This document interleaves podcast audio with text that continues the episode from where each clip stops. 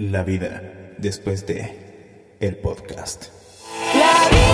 Ahora sí estamos al aire. Estamos Hola. al aire. Duramos más que lo que mi mamá pensaba. Capítulo 4. Capítulo 3. El proyecto más largo que he tenido en mi vida. Hoy, Tres semanitas. hoy vamos a hablar de un tema interesantísimo que nos quisimos dar la libertad de tomar porque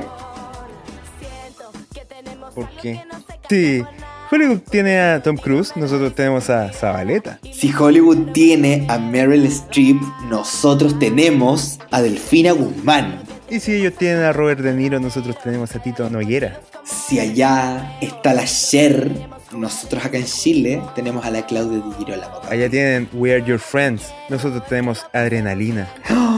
De allá viene la Paris Hilton, pero nosotros tenemos a la Katy Bean. Ellos tienen a Juegos Gemelas, nosotros Amores de Mercado. Cara Y dura. si ellos tienen casado con hijo, nosotros también tenemos casado con hijo. Hoy día vamos a hablar de las teleseries. La vida después de las teleseries. La vida después de las teleseries.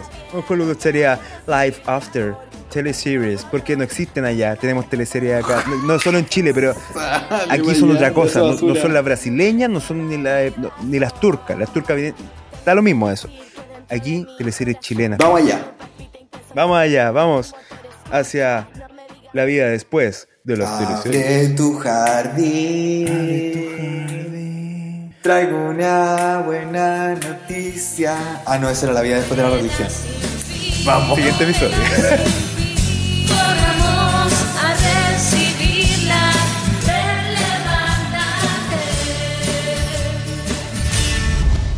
Hagamos un poco de historia. Llevémosle un recuerdo a la gente que está cocinando en su casa. Usted, caballero que nos está escuchando en su casa, ¿vio teleserie alguna vez en la vida? Usted, señorita, ¿Usted, ¿se damisela? siente dama del hogar, dueña del hogar? Yo sí, 100%. en esta cuarentena, Regio, te cuento, pero que te hago aseo, te dejo la casa ¿Sí? soplada, todo. Todo este departamento brilla, brilla, 100%. Oye, ¿y tú escuchas música o es teleserie mientras se hace? Yo la verdad soy bien señora, yo te escucho la Pudahuel, eh, día y noche, ahora online, mi Pablito Aguilera, 24-7. Puta bueno. Oye, esta canción, ¿y esta ¿qué tan canción. importantes fueron las teleseries en tu Espérate, vida? esta canción la estoy gozando tanto Marco Antonio Solís, mi Pablito Aguilera. Mi tío Pablito, si está escuchando esto, yo lo amo. Llámeme, a mí me, mira, a mí me llama alguien por teléfono, Es maravilloso el búho. alguien me llama por teléfono y yo al tiro, puta, ¿cuál es mi radio? Al tiro, al tiro, al tiro, por si a mi tío Pablito me ganó algo.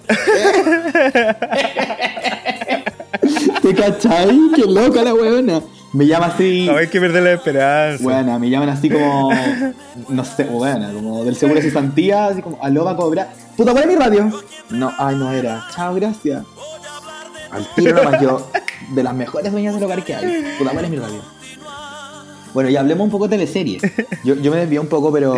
Porque soy más de música que creo que de Sí, tele. po. Yo Desde que vivo solo no tengo tele. Lo dejé atrás, como que me, me libré un poco de eso, dejé ir ese, ese trauma de la televisión. Muchos amigos me, me apuntan con el dedo muchas veces, como el Iván puntualmente, por ejemplo, estos días me ha dicho, pero ah, weón, cómprate una tele, cómprate una tele. Baby, no es que yo no tengo una tele porque no tengo plata para comprarme una tele. Es una opción personal el liberarme de una televisión. Igual, soy esclavo de mi teléfono y de mi computador porque trabajo con ellos. Pero el no tener tele para mí es un tema de no quiero saber de noticias, no quiero... Porque aparte está todo tan brutal hoy en día como el COVID. Todo, bueno, Sí, tanto, tanto, tanto eh, bombardeo. No, la tele misma es rara. Justamente, o sea, quiero mucho a mis amigos que trabajan en tele, a todos los que estén escuchándome, a todo el del área de la comunicación, la gente más del arte, ¿no? Como una. Los quiero caleta, pero siento que yo no veo tele directamente. Consumo plataformas de streaming eh, todo el rato, eso sí. Yo trabajo directamente con, con una multinacional que está relacionada con, con la música, con los lanzamientos de canciones, entonces estoy en Spotify siempre. Y viendo tele también, entre comillas, o sea, Fashion Spark. eh, ya jamás. Oye, saludo. Yo tengo una amiga que trabaja en Fashion Spark en marketing. Le quiero mucho. Gavita, te queda. Pero no, yo, yo soy muy, muy de. O sea, tal vez muy relacionado a la gente de, de mi edad. Yo creo que tú también, Juanfri. Como consumimos mucho streaming, YouTube y de ahí en adelante. Como crecimos un poco con el desarrollo de YouTube, con, con el cre- crecimiento sí, de los claro. youtubers y, y ahora el, el HBO Plus, el del Disney, el del el Amazon Prime, el Netflix, mi amor, pero te tengo tanto. No, yo ahora estoy muy pegado siempre a, a YouTube, como al contenido más corto. Eh, hace algunos años que paso días completos viendo puro YouTube porque aprendo cosas nuevas, pero a ver, esto eh, está súper sabido de que es la revolución de poder elegir las cuestiones que uno ve, pero antes de esto, cuando éramos chicos por lo menos, eh, eran otros quienes elegían qué es lo que íbamos a ver o no. Heavy. Y quizás tiene algo que ver de que nosotros sepamos tanto de, de, de series y, Espérate, de, espérate, espérate, y de películas cuando tuvimos la escuela de haber visto tantas teleseries. Cuéntame. ¿Estáis escuchando esta canción? Esta es la intro de la fiera de TVN, loco. Yo me creía la fiera. Tenía como dos años, weón. Yo creo que la vi, pero eh, tengo en el consciente solamente el final, porque es lo que más repitieron después en, en, en los matinales eternamente. Debiésemos haber invitado Felipito. hoy a este podcast a hablar con nosotros de teleserie a un grande de las teleseries de nuestro país, mi primo Emilio Jorquera. ¿Por qué? a quien quiero mucho, le mando un saludo si nos está escuchando. ¿Qué hizo? Mi primo Emilio se vio de lo que son desde el año 90 hasta el 2010 que se fue de Chile más o menos, que ya entró a la universidad, después se fue a intercambio, después se fue a viajar. Te las vio todas, papi. TVN lo que es completo, itinerario ¿Ya? completo, de toque a toque, del, del 90 al, al 2010, 2009. Se sabía todos los personajes. Oye, estará por ahí, a lo mejor lo podemos invitar. No, niñas, debe estar durmiendo, son 4 de la mañana. Grabamos retarde. Bueno, pero es algo importante. Él habla mucho de cómo las teleseries entraron en. Lo mismo que decís tú un poco, cómo entraron en la vida de los chilenos y tomaron un rol protagónico, mostrándonos lo que querían mostrarnos los directores de, de las teleseries y, y el equipo completo que trabajaba, que los equipos de teleseries en Chile en los años 90, weón, eran más de 100 personas. Ahora los presupuestos están súper reducidos y las teleseries son bien Eran, era el Hollywood. Weona, o sea, Chile estaba en una época dorada. Yo hablé con la Antonia Segers, gran actriz chilena, la entrevistamos para sesión retro ¿Ya? hace poquito, en arroba retrovisión guion bajo, sesión retro todos los miércoles y viernes, yo sigo tirando mis anuncios. Y hablamos con la Anto que ella vivió una época dorada en la televisión chilena, la, la época de las teleseries donde en verdad una teleserie era una cosa que marcaba un momento en, en el día importante, un día no estaba completo si no veías la teleserie en tu casa con tu familia tomando once a las 8 de la tarde. Una cosa es participar en, la, eh, en este mundo de teleseries en la época dorada, pero lo otro es ser un ícono en esa época. Eh, yo creo que todo, todo la tenemos en la mente, con toda su familia gitana. Imagínate, María Jacobé, La Sirena en el Circo Las Montini. Es impresionante cómo, de alguna manera, eh, en ese entonces, Vicente Sabatini, que estaba a cargo de las teleseries de- del TVN, lograba transmitir y, y- e instaurar cosas que Ajá. probablemente eran tabú en muchas de las casas de los chilenos, por no decir en la gran población chilena. Un, un tabú, hablar del- de, ser VIH positivo eh, ya es, era ser segregado. Él lo puso en la palestra en una teleserie donde se mostraba la vida de la gente del circo, en el circo de las Montini.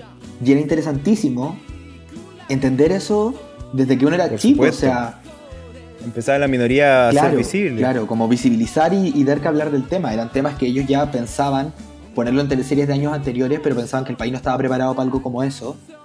Y, y siempre, yo por lo menos vi las teleseries del TVN todos esos años, no, no tanto las del 13, y, y creo que es importante cómo de alguna manera lograron entrar en la casa de todos los chilenos, abriendo espacio a temas nuevos y a realidades nuevas también. Si te fijáis, todas esas teleseries del TVN de esos años, hacemos como así memoria Abuelo Pájaro, por ejemplo, hablamos de Llorana, de La Fiera, del Circo de la Montini, de Puertas Adentro, de Amores de Mercado, puras teleseries que muestran historias que descentralizan a Chile, que no, que no, lo, no lo exponen directamente como hola, somos Chile, Santiago es Chile, sino que no, teleseries en el sur, teleseries en el norte, teleseries en el centro, Claro. pero en una población.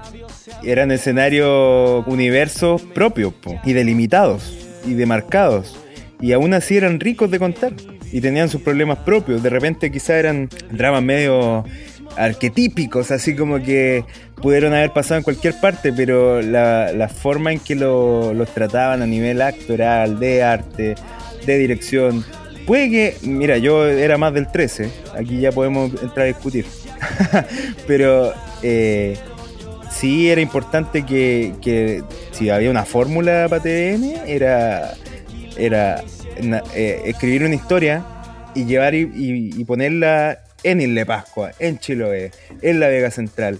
En, un- en, un- en Chile más reales que solamente ponerlo en la ciudad y como que era súper loco, como pasaba con quizás el 13 o quizás los canales más chicos que intentaban hacer su De alguna historia. forma creo que igual el 13 logró trascender, pese a que era como el canal del angelito y que no mostraban estas realidades tan, tan crudas tal vez, sino que mostraban No, siempre cosas un poco ni más besos. monótonas. Sí, justamente. Pero pese a eso, por ejemplo, Canal 13 logró trascender a la historia. Por lo mismo no me dejan ver el 7, te digo.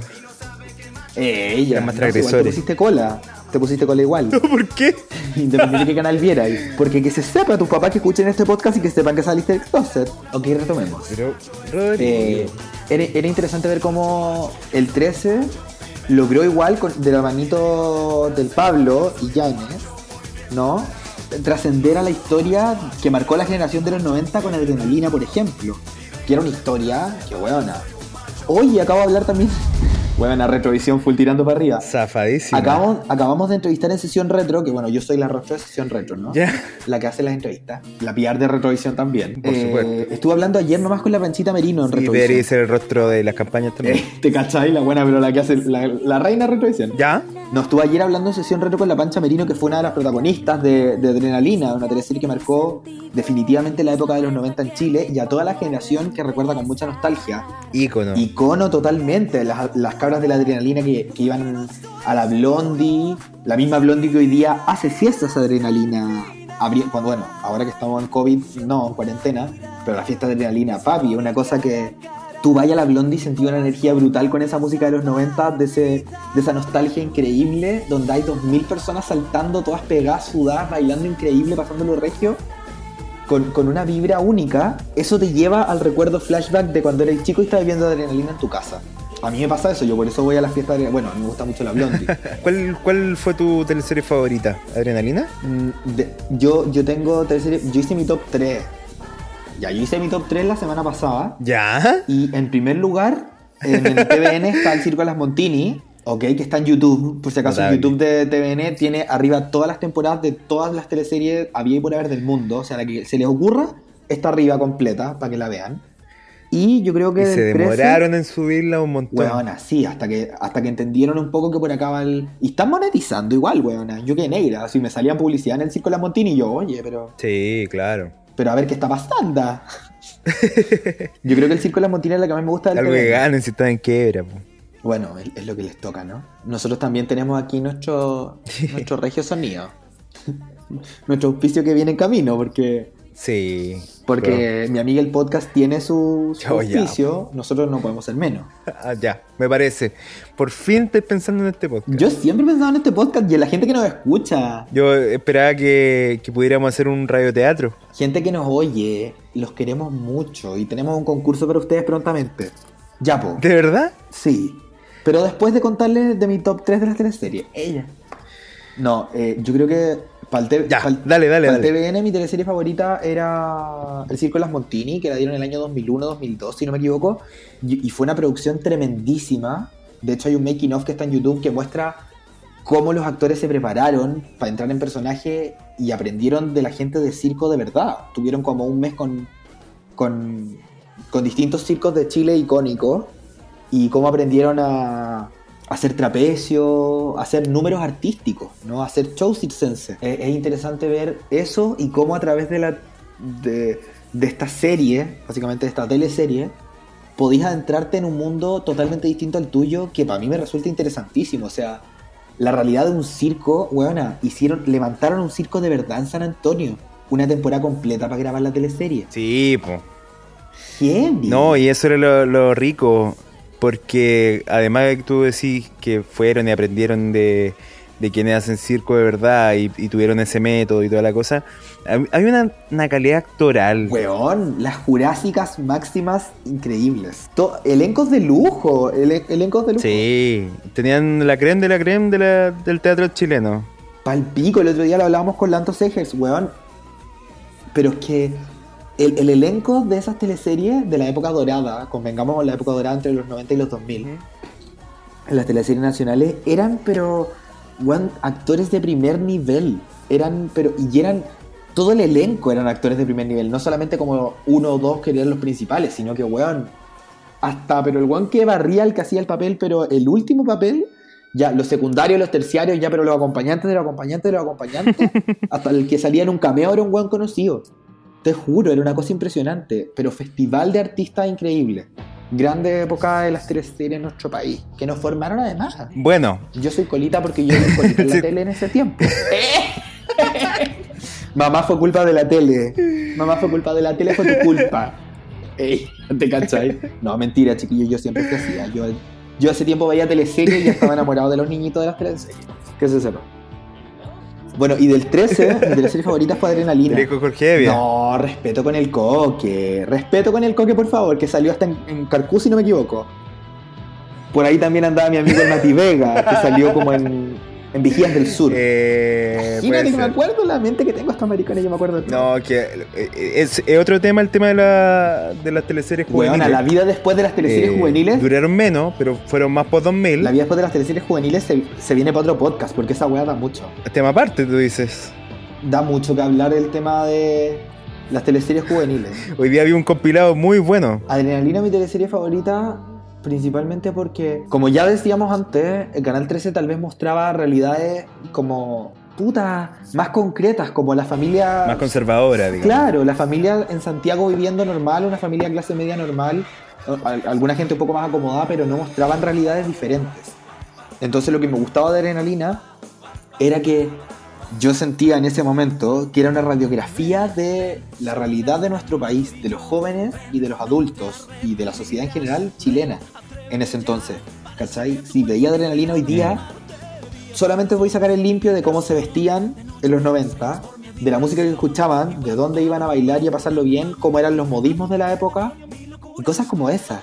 No tanto como dobles lecturas o dobles interpretaciones como por ejemplo de TVN si puedo sacar Pero que... po- podrían ser eh, personajes de hoy día. Justamente, hablábamos eso con, con la Pancha Merino, la Katy Winter, que marcó toda una generación completa y que era el icono de, de los 90, básicamente, porque todas las que veían adrenalina querían ser como la Katy Winter. ¿Quiénes son las reinas de la noche? Nosotras.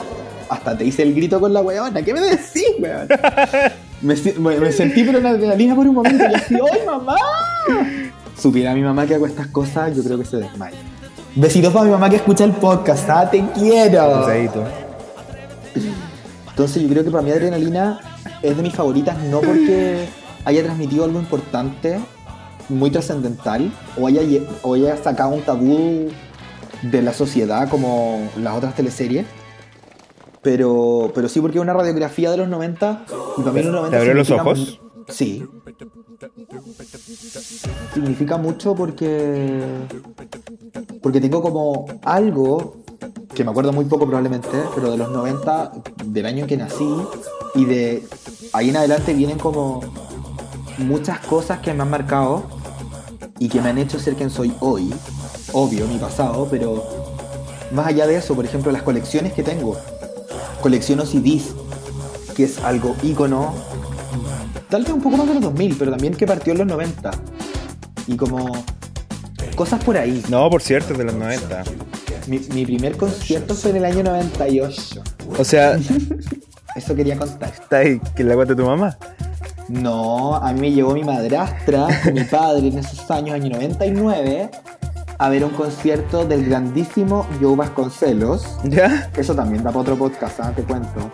Yo Vasconcelos que tenía la canción de Mar Paraíso. Oye, pero qué discas. Es que, es que Joe Vasconcelos es muy grande. No, pero desde la teleserie Mar Paraíso. Sí, pues sí, sí, sí. Teleserie que no tuvo tanto éxito, por Ah, lo demás, pero que No, claro, pero la canción trascendió Es que yo Vasconcelos como artista creo que trascendió tremendamente. Esa, esa fue una teleserie que dieron el segundo semestre del año 98. Mira, o sea, Y en- tú ya podías ser fanático de la canción. por lo no sé si fue de Mar Paraíso que estuvo yo Vasconcelos. ¿Qué quieres que te? Porque creo que la canción de Mar Paraíso era otra. La canción de Mar Paraíso era otra.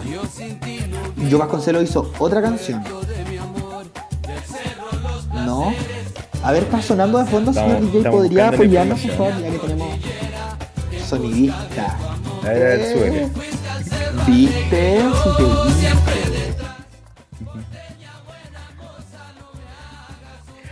Bueno, Mi primer concierto fue H. Bahía en Talagante, en el, en el English College. Pero no Qué lindo. tema. Un gran saludo a toda mi gente del English College. Colegio ahí de. de... No, vamos a dejarlo ahí nomás. Un, un beso grande para allá. Los quiero. Oye. Te falta una, te- una teleserie. Uy, estoy pésimo para hablar hoy día. Te falta una teleserie. ¿A mí? Sí, pues, dijiste tres.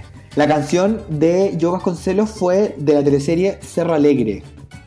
Cerro Alegre, La canción todos. La joya del Pacífico en Sí, Cerro Alegre. Que tenía un- una temática más o menos similar a Mar Paraíso, convengamos. ¿no? sí, claro, claro. Quizá eran competencia. No, no, no, yo solo hice mi top one. Ah, ya. No, no, no, eran del mismo canal. Buena, Mar buena. Paraíso y Cerro Alegre fueron de- las dos del canal del Angelito. Perfecto. Eh, yo solamente voy a hacer mi top one. Mi número uno, Circo Las Montini. Mi número uno del otro canal, eh, Adrenalina. Ahí te la dejo. ah, ah, ah. Perfecto. Y entrevisté en Retrovisión a dos de las principales exponentes de ambas teleseries en mi sesión retro. Agradezco a las chiquillas por la oportunidad. Qué bonito. Bueno, yo vengo a representar a toda la antítesis, toda tu antítesis, digamos. Eh, no solamente yo era más pegado a la teleserie del, del 13, sino que empecé a ver más teleseries como niño grande, en los Sí. 2000, donde ya venían en baja, pero hay cosas rescatables. Por ejemplo, la primera teleserie que vi completa con O sea, yo creo que como hasta el 2004, ¿Hasta cuál? ¿Cuál, cuál tú crees que, que es la última? como hasta el 2004 iban con todo. El otro día estábamos hablando de eso.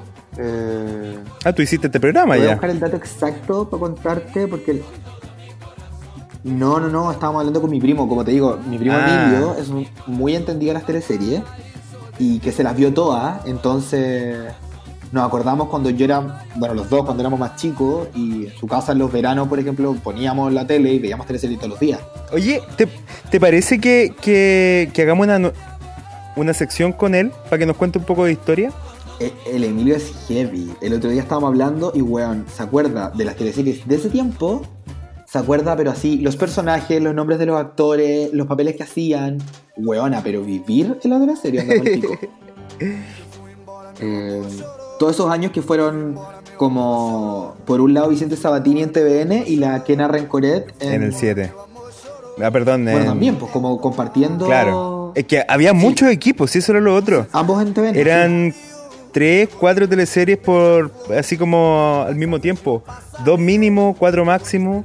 Eh, equipo grande, equipo chico. No hay que olvidar que también habían sitcoms, como era Los. Venegas. O sea, Eh, y duraban, po, y la gente los veía y se juntaba la familia los fines de semana o, o- o la dueña de casa en la semana. Buena, y los Venegas Veinte y eternos. tantos años.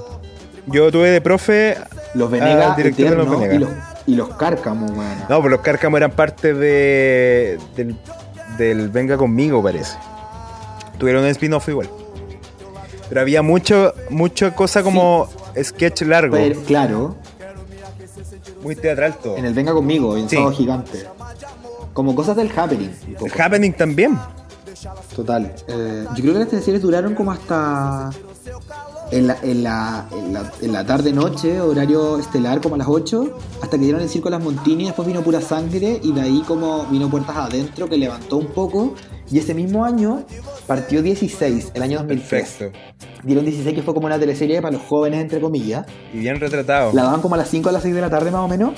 Entonces, una llegaba del colegio a ver 16, que en el fondo yo que era guachalola, tenía como cerca de 9 años, 10 años. Era Eh, era de Viva los Niños. No, en verdad tenía un poco más, pero llegaba a verla porque... Carita de chancho.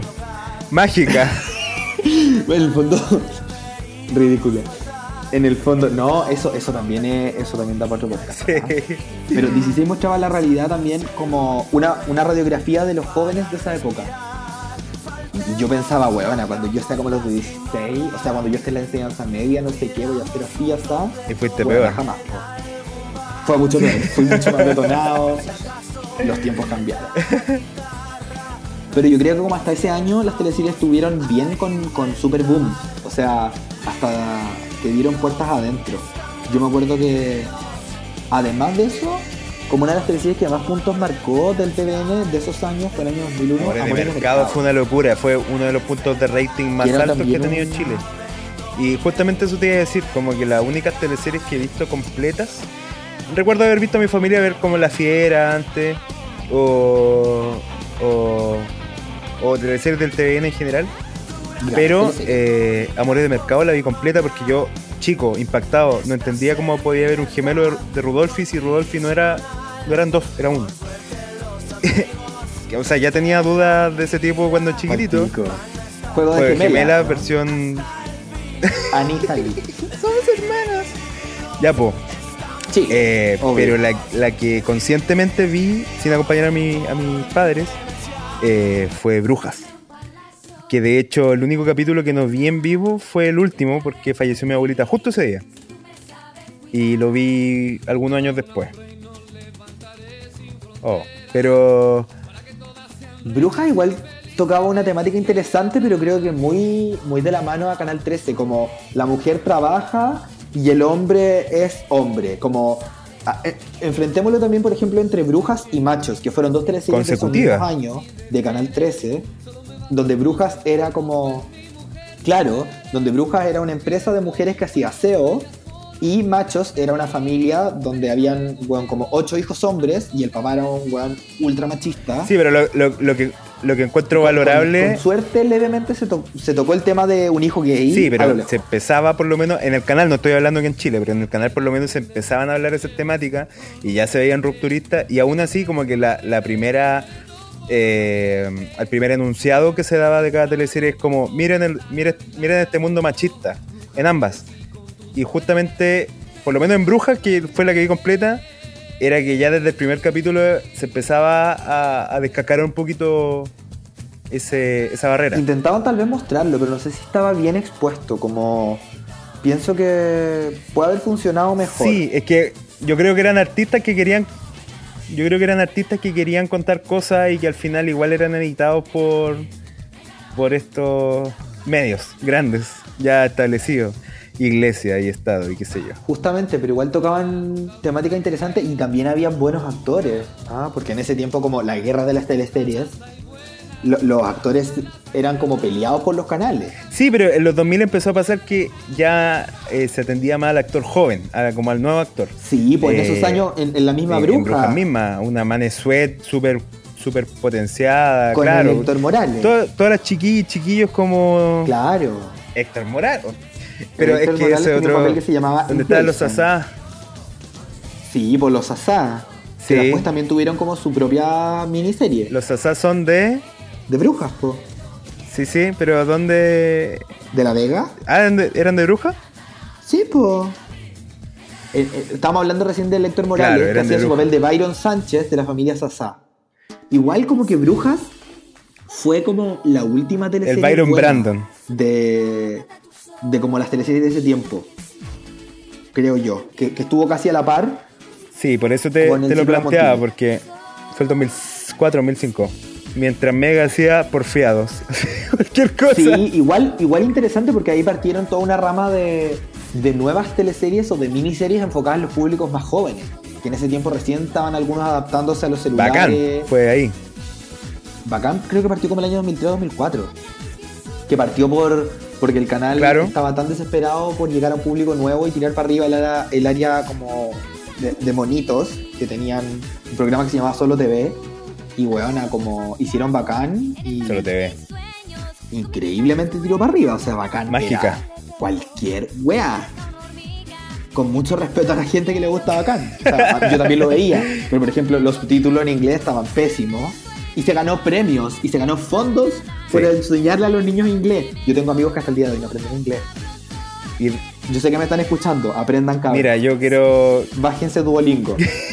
quiero hacer un un un quiero hacer un- una mención especial al capítulo de Navidad de la cuarta temporada bacán, o segunda o tercera, no me acuerdo. Bueno, pero lo dieron justo el día de Navidad y es bien famoso porque Sí, pero el capítulo de Navidad en particular parten robándose cosas del súper. Yo creo que lo viste y harta gente lo ha visto. Dime tú. Pero en ese tiempo también empezó a pasar que se empezó a adaptar mucha teleserie argentina y, y cosas de, de otros países quizás en ese no momento se bien. agotando un poco la creatividad o bajaron los presupuestos, empezaron a aparecer los simuladores, después la Office, ya empezó a salir la Nani, y la Nani fue un intento de, de Diego Ruggier de, de poder adaptar cosas gringas. Salió la Bueno. Nani, tres son multitud, y después ¡pum! casado con hijo. Y ahí la rompió. pegó el palo igual. Pero justamente en ese tiempo de transición fue donde aparecieron cosas nuevas, como las teleseries para los jóvenes como 16 y 17 al año después. Y las teleseries de la tarde empezaron a declinar, cada vez la gente las veía menos. Y lo que empezó a tomar fuerza real fueron las teleseries nocturnas. Claro, ¿Tú te, te teleseries que ya van acercándose más, al cine. ¿Dónde está Elisa?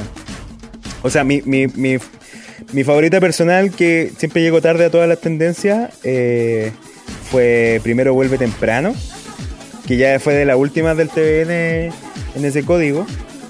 Y, y el año antepasado, Que alguna vez la vimos junto en tu casa. justamente. Sí. Eh, ¡Uy, se me fue el nombre! Pacto de Sangre. Pacto de Sangre. Pacto de Sangre que la vimos un par de qué veces en mal tu casa.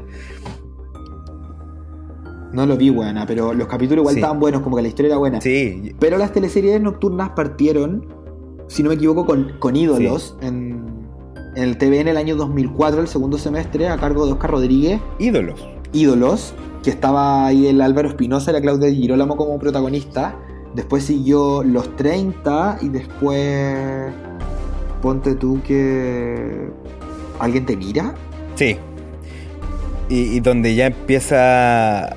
Donde ya. Y El Señor de la Querencia y Dónde está Elisa. Como teleseries con, con contenido más potente, igual. Sí, porque la televisión ya empezaba a permitir carabato, empezaba a permitir. eh, no sexo per se, pero igual ya se podía. de la noche que. Sí, pues, claro. Eh, y, y después intentos como de poder mostrar todo eso que se ocultaba. Eh, no solamente cosas que fueron tabú tantos años en Chile. Todo, po. Todo, Oye, ya, pues, tu top 3 de Ah, teleseries. ya, ya. Perfecto. Mi top 3. Primero, o sea, tercer lugar, Brujas. Que lo dije porque la vi entera. Eh, Amores de Mercado. Por Populars. Déjame pensarlo. Por mientras, cuéntame cuál es tu, A ver, tu nocturna. Mi nocturna, yo creo que ¿Dónde está Elisa? Es como la que más me acuerdo. Creo que tal vez pueden haber más, pero la que más me acuerdo es ¿Dónde está Elisa? Buena. No, la mía nocturna es Pacto de Sangre. No, ¿sabes qué? Ya. eh, Lo voy a decir en ese orden. Sí, pero es que. Pacto de Sangre no tercera, por, por nueva, eh, Brujas y Amores de Mercado. Que fue una joya Amores de, Amores de Mercado en realidad. Yo creo que quizás fue como ya un, un- una teleserie que tenía todo lo aprendido en las teleseries anteriores y que por última vez se llevó ese Chile más real a un escenario concreto. Sí, po, y es lo mismo que decíamos antes de, cómo mostraban de alguna manera eh, realidades distintas, como mucha gente tal vez no, no tenía la posibilidad en cuanto a Lucas de salir de vacaciones a, a otras partes de Chile, a otros países, Y que y a través de las teleseries quizás ni tenían ni idea que existía El un Chiloé así o una isla de respecto a eso. Justamente, o weón, San Antonio, como lo que fuera, o realidades diferentes, como fue, por ejemplo, una teleserie que se llamaba Puertas Adentro, si no me equivoco, La nombraste como que mostraba la vida en una toma. Interesante, igual. Sí, po. Sí, porque eh, Es que Lo conversaba- Muchos recuerdos, me aflora muchos recuerdos. lo conversaba una vez con un amigo productor de tel- Yo, tú me hablas de teleserie y yo recuerdo. Tengo un amigo que me contaba que fue productor de tele en los años 90, en esta época dorada, hoy día en la decadencia, él y la tele. Eh, y me decía que era súper entretenido ver, o sea, ver y hacer televisión versus hacer cine, porque el cine era tan complicado y que era que había que juntar tanta plata y la gente no lo iba a ver, pero la, la televisión era más rápida, era más ágil, pero pasaba magia real. Ahora como que todo hay que hacerlo medio pobretón. Uy, eh, ahora mismo está la teleserie... ¿Cuál? Hoy, perdón que se me vayan los nombres. Pero yo soy Lorenzo, que no la alcanzaron a terminar por el tema de la pandemia. Y Maricón, no tengo ni tele. bueno, te cuento porque, no sé lo que estás hablando. porque tengo a mi amiga Vivi Dietz ahí como protagónica. y contaba el otro día en un en, un en vivo que no iban a mostrar el final, sino que un, un final alternativo para pa, zafar. Y sale una noticia el otro día que iban a terminar la teleserie desde sus casas. Es como que era una teleserie de época, de los años 60. ¿Qué? no entiendo nada. Pero bueno, hay que zafar de alguna manera. Por lo menos hay, hay valentía para sacarla adelante. Ya, yo estaba comentando que la, la, la- cosa de no tener tele es, es interesante porque siento que la tele no me, no me favoreció mucho en ningún sentido en, mis tiempos de juventud. Cuando yo vivía con mis papás tenía una tele en pieza con cable y podía ver cual- cualquier cosa a cualquier hora. Pero creo que me preferí quedar con la pantalla del computador y con la del teléfono, que hoy día para mí son herramientas de trabajo, pero también por la comodidad. El otro día un amigo Iván me decía como, weón, ¿cómo no tenéis tele? Le dije como, no, no tengo tele y estoy viviendo solo esta cuarentena, mi roomie no está, estoy viviendo solo básicamente. ¿En qué año vives? Sí, el y me decía 98. como, weón, cómprate una tele, anda, te hacemos una vaca. Y yo como, papi, no se trata de un tema de plata, no seas flight. No, no, no, esto no es porque no tenga plata que no tenga una tele, sino que no tengo una tele porque no me interesa. No quiero ver noticias, no quiero ver programación de la tele. Quiero ver lo que yo quiero ver cuando yo lo quiero ver. Y para eso escucho podcast, estoy en streaming, me conecto por plataformas que me ofrecen todo cuando yo quiero consumirlo. Y si le quiero poner pausa, le pongo pausa. No tengo que estar bancándome las noticias o adelantar o atrasar y, y pagar como ese servicio adicional de on demand que muchos cable opera- operadores le ofrecen.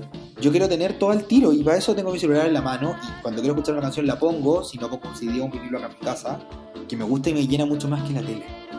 ¿Cachai? Yo siento que cuando di el paso a vivir solo un par de años atrás, dije como, bueno, la tele para mí no es primordial. Y el departamento donde vivía antes, que era amoblado, tenía una tele.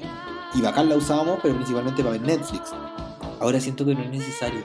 Como que la gente se siente muy acompañada, pero yo prefiero la radio a que el, el audiovisual televisivo. ¿Qué me dices tú? No, yo por el contrario, sí, yo nací y criado con la tele. Y me quise despegar harto, estudié cine, pero más que el cine a mí me gusta, me gusta mucho la inmediatez y la y la y digamos esa compañía de la tele. Pero, a ver, como que a mí desde chico me encanta el tema de las comunicaciones justamente por la masividad de la tele, por, por todo lo malo que tenga. Igual es masivo, igual eh, todo el mundo la ve. A mí me llama mucho la atención que cuando pude ver tele eh, por dos días en Estados Unidos, era como ver tele de acá de los 90. es un formato que allá le sigue funcionando porque es otro tipo de gente, qué sé yo. Cuando veis tele argentina también es, una cosa muy diferente, más bien tradicional. En, en Brasil también, en España también. Eh, cada lugar donde voy yo voy y prendo la tele porque de alguna forma no, no es tan fiel, pero de alguna forma refleja qué es lo que quiere ver la gente. O sea, eh, que en España haya mucha farándula y que aquí se haya acabado, eh, igual habla de la audiencia. Y creo que cada vez, justamente por el poder que tiene el espectador para poder llegar y cambiar la tele, o sea, llegar y cambiar el contenido que quiera ver al momento que lo quiera ver. Y, saber exigir ese contenido, que encuentro que está muy bien, que también creo que habla de cómo está la sociedad hoy día, eh, es, eh, eh, es un reflejo de, de lo que. De, de a dónde va la sociedad, creo yo. No, le, no, no quiero adjudicarle tanto, a, tanto poder, pero creo que de alguna forma lo tiene. Y, como que yo veo ahora, hoy día, tele no como espectador, trato de verlo un poco como. eh, un poco voyeristamente, porque también eh, no trabajo directamente en tele, a veces sí. Tengo amigos dentro de la tele, hablamos mucho sobre cómo se hace desde adentro, porque siempre me interesó. Y mi, mi primer acercamiento, de hecho, a las comunicaciones fue haber ido a cachureo y quedar loco como con el staff y, no con los monos, que era lo que yo amaba. Y ver que, de- que al, al lado, digamos, derecho de lo que estaba viendo, que estaba lleno de luces y colores, había un mundo que era oscuro, de gente vestida de negro, corriendo como enfermo, con cables, con cámaras, con, con gritos, con cosas. Y yo dije, a los cinco años, quiero estar ahí, quiero ser director de televisión, pero no sé por qué. ¿Cachai? Eh, y hoy día lo encuentro un poco una lata, eh, pero me encanta el tema de, de- la masividad. Creo que se ha llevado mal a cabo hoy día. Eh, lo que te, quería decir recién, que el último intento que creo que, que, que, ha resultado de hacer una comilla superproducción en Chile fue como Perdonando nuestros pecados, donde tuvieron que ir a hacer un, un, un set a las afueras de Santiago eh, y tampoco era tan grande y se notaba en, en pantalla que no era tan grande. Pero hay otras cosas entre medio de, de las ficciones que son las teleseries, que me imagino que partieron como, como la versión tele de un radioteatro, así como ya súper eh, inventado el término. Pero eh, estuvo la farándula y los reality entre medio. Entonces, eh, no sé si no sé si sea un tema de platas, sino que como eh, cuánto es el interés de la gente de verdad por, por saber de, de historias de ficción cuando quizás eh, hay más hay más eh, es más sabroso ver la vida comillas real de alguien, ¿cachai? Justamente. Eh, más cuando hay tanto estímulo en redes sociales. Oye, todos esos tecnicismos y más los pueden ir a escuchar al podcast de Juan Free, que ya está disponible por ahí y va a hablar de tecnicismo y cosas un poco más profundas, ¿no? Nosotros somos un poco más el hueveo acá en la vida después de... No, es que me, me emocioné, me emocioné, perdón. No, está bien, está bien. Yo, yo te quería decir una cosa, eso sí, esta canción a mí me gusta mucho, mira. Oh, es verdad. Atrévete a amar. Baila, baila sin pensar, baila, baila sin... Huevona, yo quería ser la Katy. Y así fue como decidí estudiar relaciones públicas. y así me puse a hacer fiestas con mis clientes, con mis marcas. Y nada, y nos gustó mucho el hueveo y ahora... Nada, Yo te diste dedicati igual. mi amiga el podcast, auspiciado por una marca de cerveza. Ah, porque nos gusta el huevo. Vayan para allá que tenemos concurso. Boom, boom. Ya cortémosla con, con mi amiga el podcast. Oye, hablando de eso, quiero hacer hoy día el horóscopo, pero hoy ¿Ya? inspirado en el top 1 de mi teleserie como predilecta más importante de la vida, favorita, quien dijera. Así que quiero que me canten los números y que pongas la canción de fondo en este momento. La vengo sintiendo, la vengo sintiendo, la vengo sintiendo. El circo de las Montini. ¡Ay, ¿Qué, personaje del signo? O sea, ¿qué personaje del Circo de las Montini eres según tu signo? Yo te las canto. Llegó el momento más esperado entonces. Juan Francisco, preséntame, cántame el bingo, dime los nombres, tírame la información, porque le vamos a contar a todos los chiquillos que nos están escuchando qué personaje del Circo de la Montini eres según tu signo para esta cuarentena. Me pongo a hablar así como... Mi mamá no le gusta nada. Durante el primer semestre de 2002 y dirigida por Vicente Sabatini, El Circo de las Montini, emoción, amor e intriga a todas luces, fue emitida. Hoy día le hacemos un homenaje haciendo el horóscopo del Circo de los Montini, donde cada signo es un personaje. Con ustedes, Rodrigo Wells. Ya cántamelo, cántamelo. El primer, el primer signo es Scorpio. Scorpio, esta cuarentena va a ser como la italiana. La italiana era la matriarca del circo, era la, la- la madre leona de la familia, aguerrida que luchaba por su gente y que los mandaba a todos, básicamente. Ella era la que veía con- y con pinzas decía este sí, este no, esto acá y esto allá. La mandona.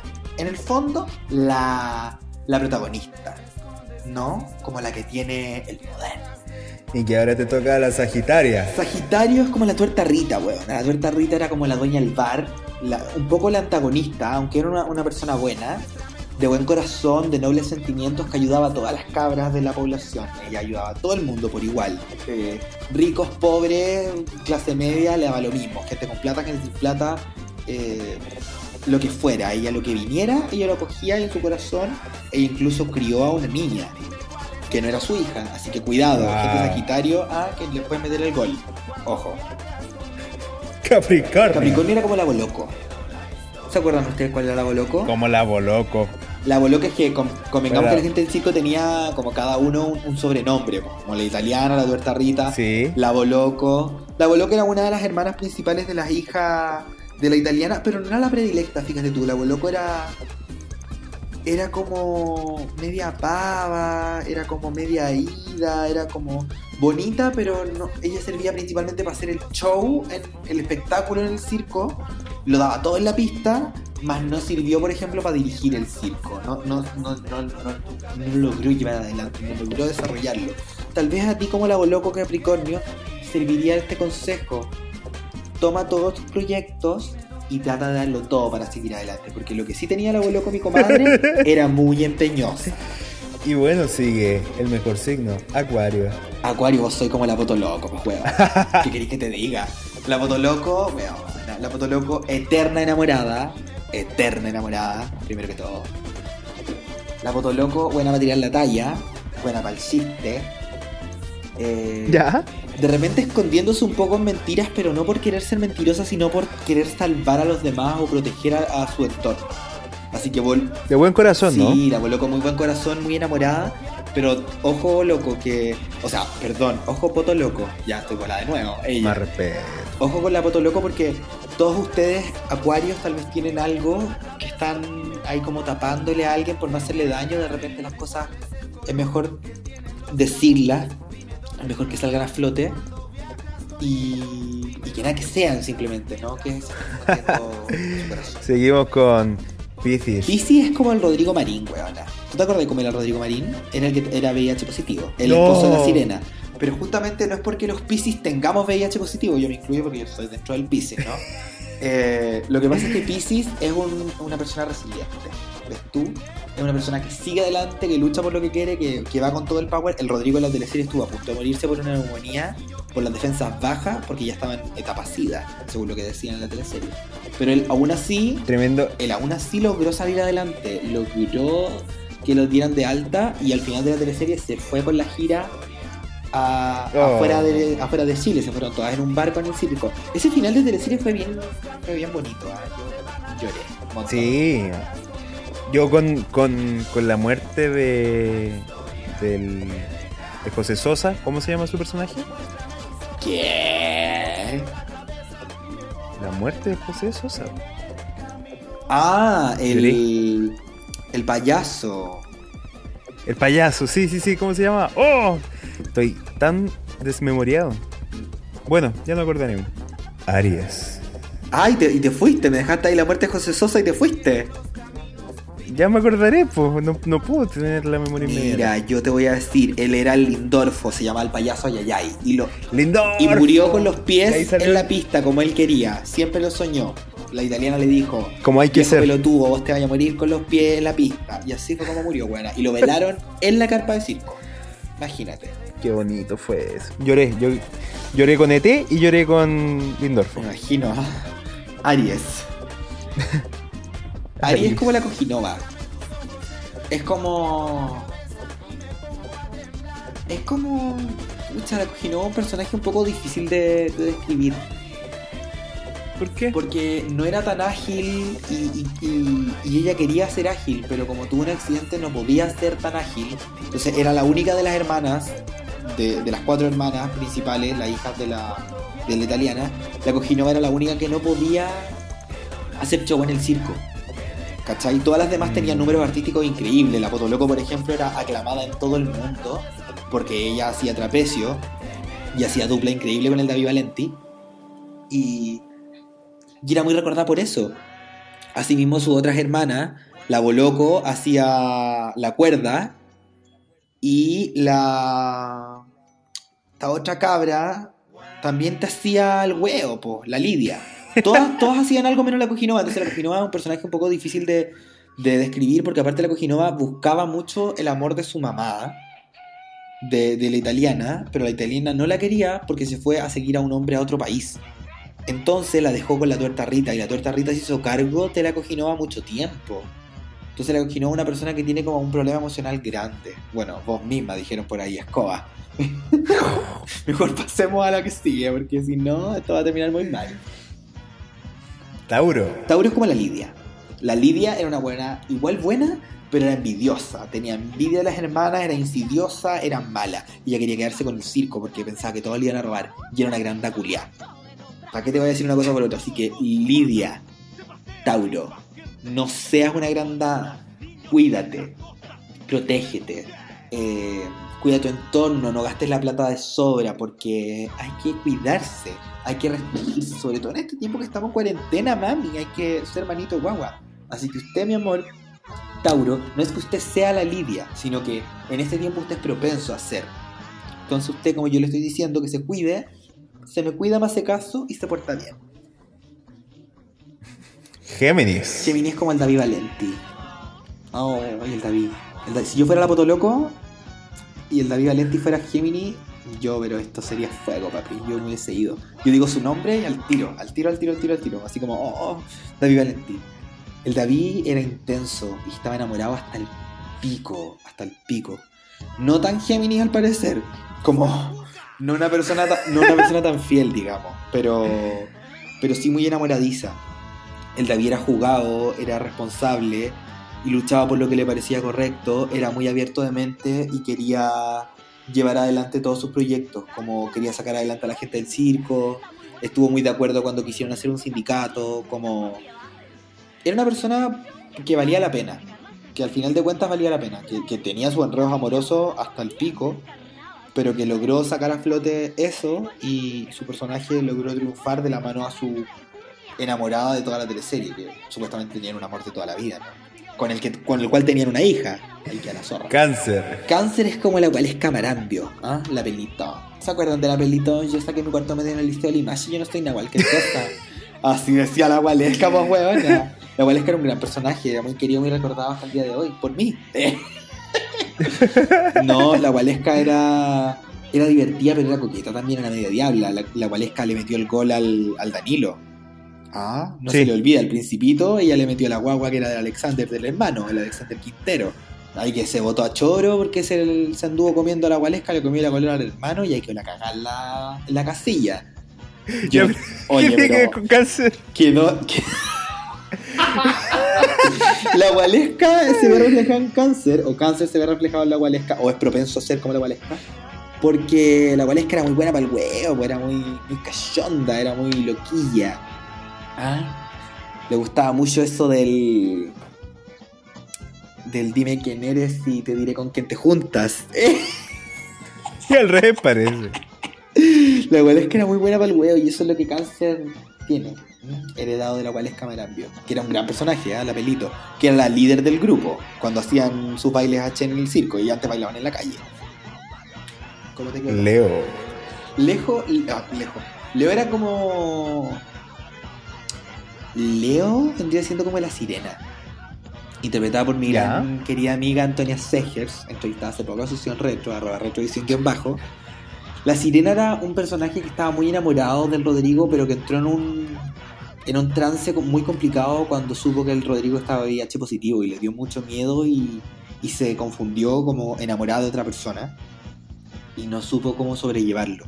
Hasta que al final igual el amor triunfó y se quedó con el Rodrigo. Entonces se ve reflejado Leo en la sirena en que es una persona muy aguerrida que quiere salir adelante y que lucha siempre por, por el amor, por lo que siente, por sus sentimientos reales, ¿no? Como diría el gran Quique Negra en Gonguana, pero allá por el año 2000, el sentimiento original. ¿Cómo te quedó el ojo americano? Muy asociado con la teleserie. Total. Misma época. Total.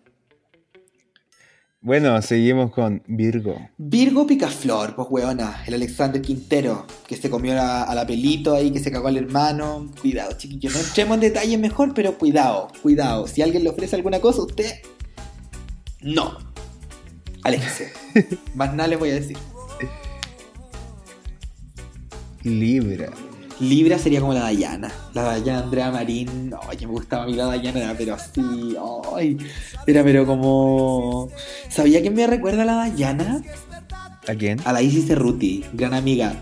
Isis te mandó besito. La Dayana era como Lolaine, era como chorísima, como top, como que quería estar a la moda, como que se vestía distinto de las demás del circo.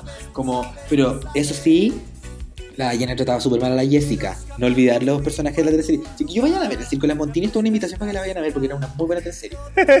Eh, la Dayana hacía sentir mal a la otra, pero al final se hicieron amigas porque descubrió que en el fondo de su corazón era una buena persona. Así que usted, Dayana, usted Libra, libérese y sea una buena persona. Así como lo hizo la Dayana Andrea, el Circo de las Montini. He dicho. Esto ha sido el horóscopo del Circo Las Montini. Montini, Montini. Buena. Ya, pues que me decía que estuvimos. Esto fue el programa del día de hoy. Eh, Estuvo cortito, pero intenso. Hoy día no tenemos editorial, pero estuvimos hablando un montón, así que nada, pues déjenos sus comentarios en redes sociales, yo soy igual Santander, alias eh, la golosa chilena. Yo soy arroba el Juanfrey, alias Nick Carter chileno. ¡Eh! ¡Yo me muero! Jamás. po- También me dicen que me parezco al doble de Chayanne de, de, de Mi Nombre Es, No. del año 2012. Y también me dijeron que soy igual a Sergio Carlas en algún momento. Vos estáis enferma. Vos estáis definitivamente enfermo en la cabeza. Vos tenés que hacer algo, un tratamiento, alguna cosa. Oye, gracias a todos por escucharnos. Hoy día los queremos mucho. Cuídense, quédense en la casa si es que pueden. Idealmente no salgan, no se expongan si no es necesario. Eh, harto huevo por la casa. Si están horny, aplíquenle al FaceTime. Y si están aburridos, me llaman a mí para conversar. Yo tengo una línea un 800, 200, la Rodri, que me pueden llamar 24 horas. Hotline. Hotline Bling, ¿no? Como Drake. Saludos para mi amigo el Kike también. Kike, te quiero. Oye, yo también mucho cariño a todos mis amigos, a mi familia. y No sé. ¿Qué si tú Pues, no dejas que tu familia nos escuche? Porque encontré que yo soy muy gay. Juanfrey me discrimina, que se sepa, No, quiero que se sepa. no. Juanfrey me discrimina. No deja que su mamá No. escuche en el podcast porque encuentra que yo soy muy maraco. Eso me dijo el otro día. Y yo No, no. No, no. Quiero tener un pequeño espacio de privacidad. ¿Cómo voy a estar conviviendo con ellos? acá? Julián, subí esto a internet, weona. Lo escuchan en todo el mundo. Más de 3.000 personas. Bueno, que nos escuchen. programa. Yo le voy a mandar esto a mi tía Tere. medio. Yo le voy a mandar esto a mi tía Tere. Te. Mándaselo, po. ¿Ya? mándaselo. Que aparte algo de tiempo para ti. Bueno, a todos, muchas gracias. Os queremos mucho. Espero que os haya gustado. Espérate, no, esta canción no me gusta. ¿Qué, qué, qué teleserie te gustaba que pongamos esa canción? Pues buena, como para acostarla, para que las cabras así como que vibren, como. uh, como la castán. Mira, mira, yo te voy a- et- Este tema te va a gustar. ¿Te acuerdas de qué teleserie es? ¿Qué? Ponle ojo. Y dime. A ver, que, deja que suene un segundo. Olga Tañón, Sabor a ti. Año 2000. sabor a ti. Oye, una teleserie bien mala por lo demás. No me gustó nada. No, tu- pero es que- Tu canción. No, sí. nu- Nunca vi la teleserie, pero la promocionaron tanto para el año 2000. Viña 2000. Tuvo todo, todo el toda la, todos los días de la promoción de la canción. Y la canción, yo no sé, yo encuentro que es buenísima. Yo cantaba, me paso los días sin ti. Pero en realidad dice, me paso los días sin ti, me paso las noches sin ti. Bueno, ahí está sonando. Nos despedimos con esta canción. No tengo más que decir. Soy Juan Frivera. Adiós, Chile.